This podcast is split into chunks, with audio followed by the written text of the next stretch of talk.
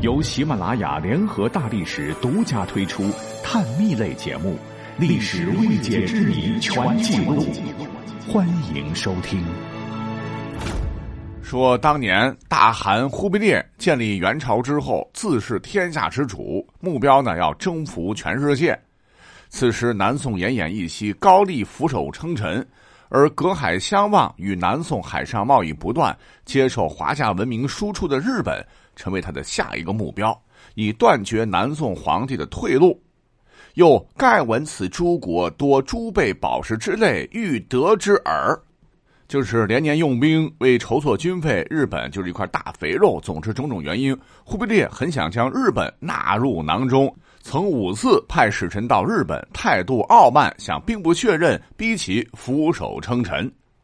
没想到深受儒家思想影响的日本强硬回称，只奉南宋为中华正朔。这气得忽必烈啊，敬酒不吃吃罚酒。于是，在公元一二七四年十月。任命蒙古人新都为主帅，汉人刘复亨、高丽人洪察秋、金方庆为副帅，抽遣九百多艘，共三万多联军，从高丽合浦出发，气势汹汹进攻日本的九州。刚开始呢，海上基本无敌了，援军血洗日本与高丽海峡中部的对马岛，又运用优势兵力，使用了世界上较为先进的震天雷。什么是震天雷呢？就是从南宋啊得来的这个技术，黑火药填充球状生铸铁，点燃引信掷出，爆炸声中铁屑飞溅，可以大面积的杀伤敌人。呃，应该说是现代这个手榴弹的始祖吧。确实让本土日军吃尽苦头，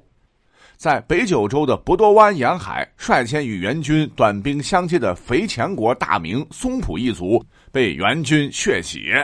那援军趁势烧杀劫掠，所过之处化为焦土。可是呢，他们的好日子没过多久，大惊失色的镰仓幕府赶紧派来十万披挂战甲的武士来抵御援军。由于日军呢多为步兵，被蒙古骑兵呼啸着冲着七零八落。凭借这个精度更高、射程更远的弓矢和火器，以及砍菜瓜般锋利的蒙古弯刀，日本军队人仰马翻，溃不成军。好在日军及时的调整策略，全线撤退沿海数十里。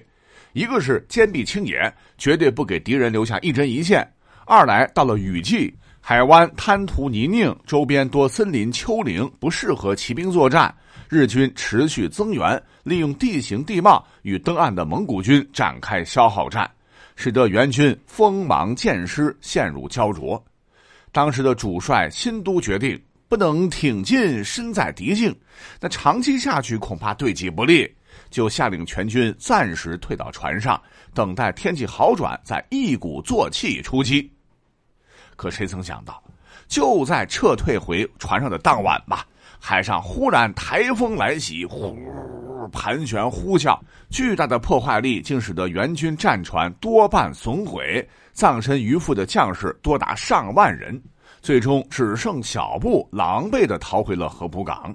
由于此战呢发生在日本名义上的一把手后宇多天皇的文永十一年，所以又称文永之役。那忽必烈得到战报，那气得手都哆嗦。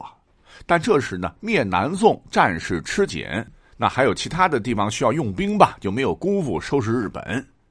待到几年后的至元十八年（公元一二八一年初），已经统一中国的元朝，经过多方准备，又兵分两路，再一次渡海发动灭国战。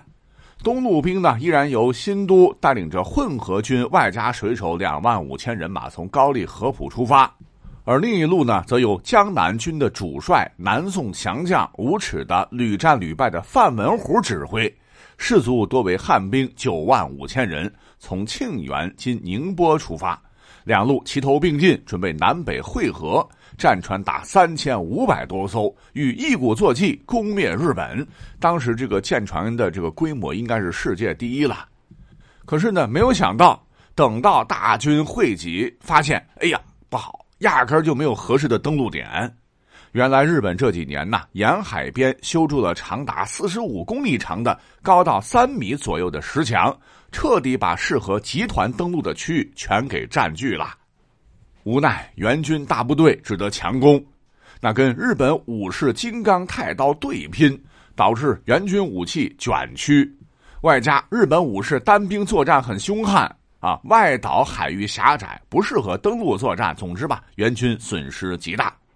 本岛那久攻不下，更要命的是，军中又闹起了瘟疫，众多将士来自不同的民族，汉人、女真人、契丹人、色目人等，彼此猜忌，又远离故土，战斗力低下。那么，就在主帅焦头烂额策划下一轮登陆作战的计划时，忽然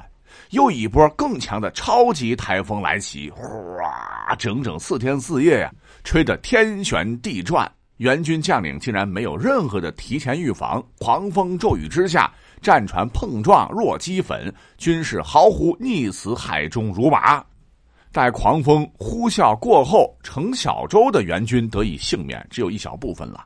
最无耻的当属怕死的这个范文虎，他不顾将士死活，吓破了胆，乘舟逃窜。援军本来还是有点士气的，也是荡然无存了，残部几乎被反攻的日军围歼。援军十万之众归还者最多三人儿，几乎可以讲全军覆没了哈。第二次出征呢，处于后宇多天皇洪安名义上的统治时期，因此又称为洪安之役。这两次可以说让忽必烈气得发疯啊，损失之惨重，面子丢得之大，不亚于征伐安南。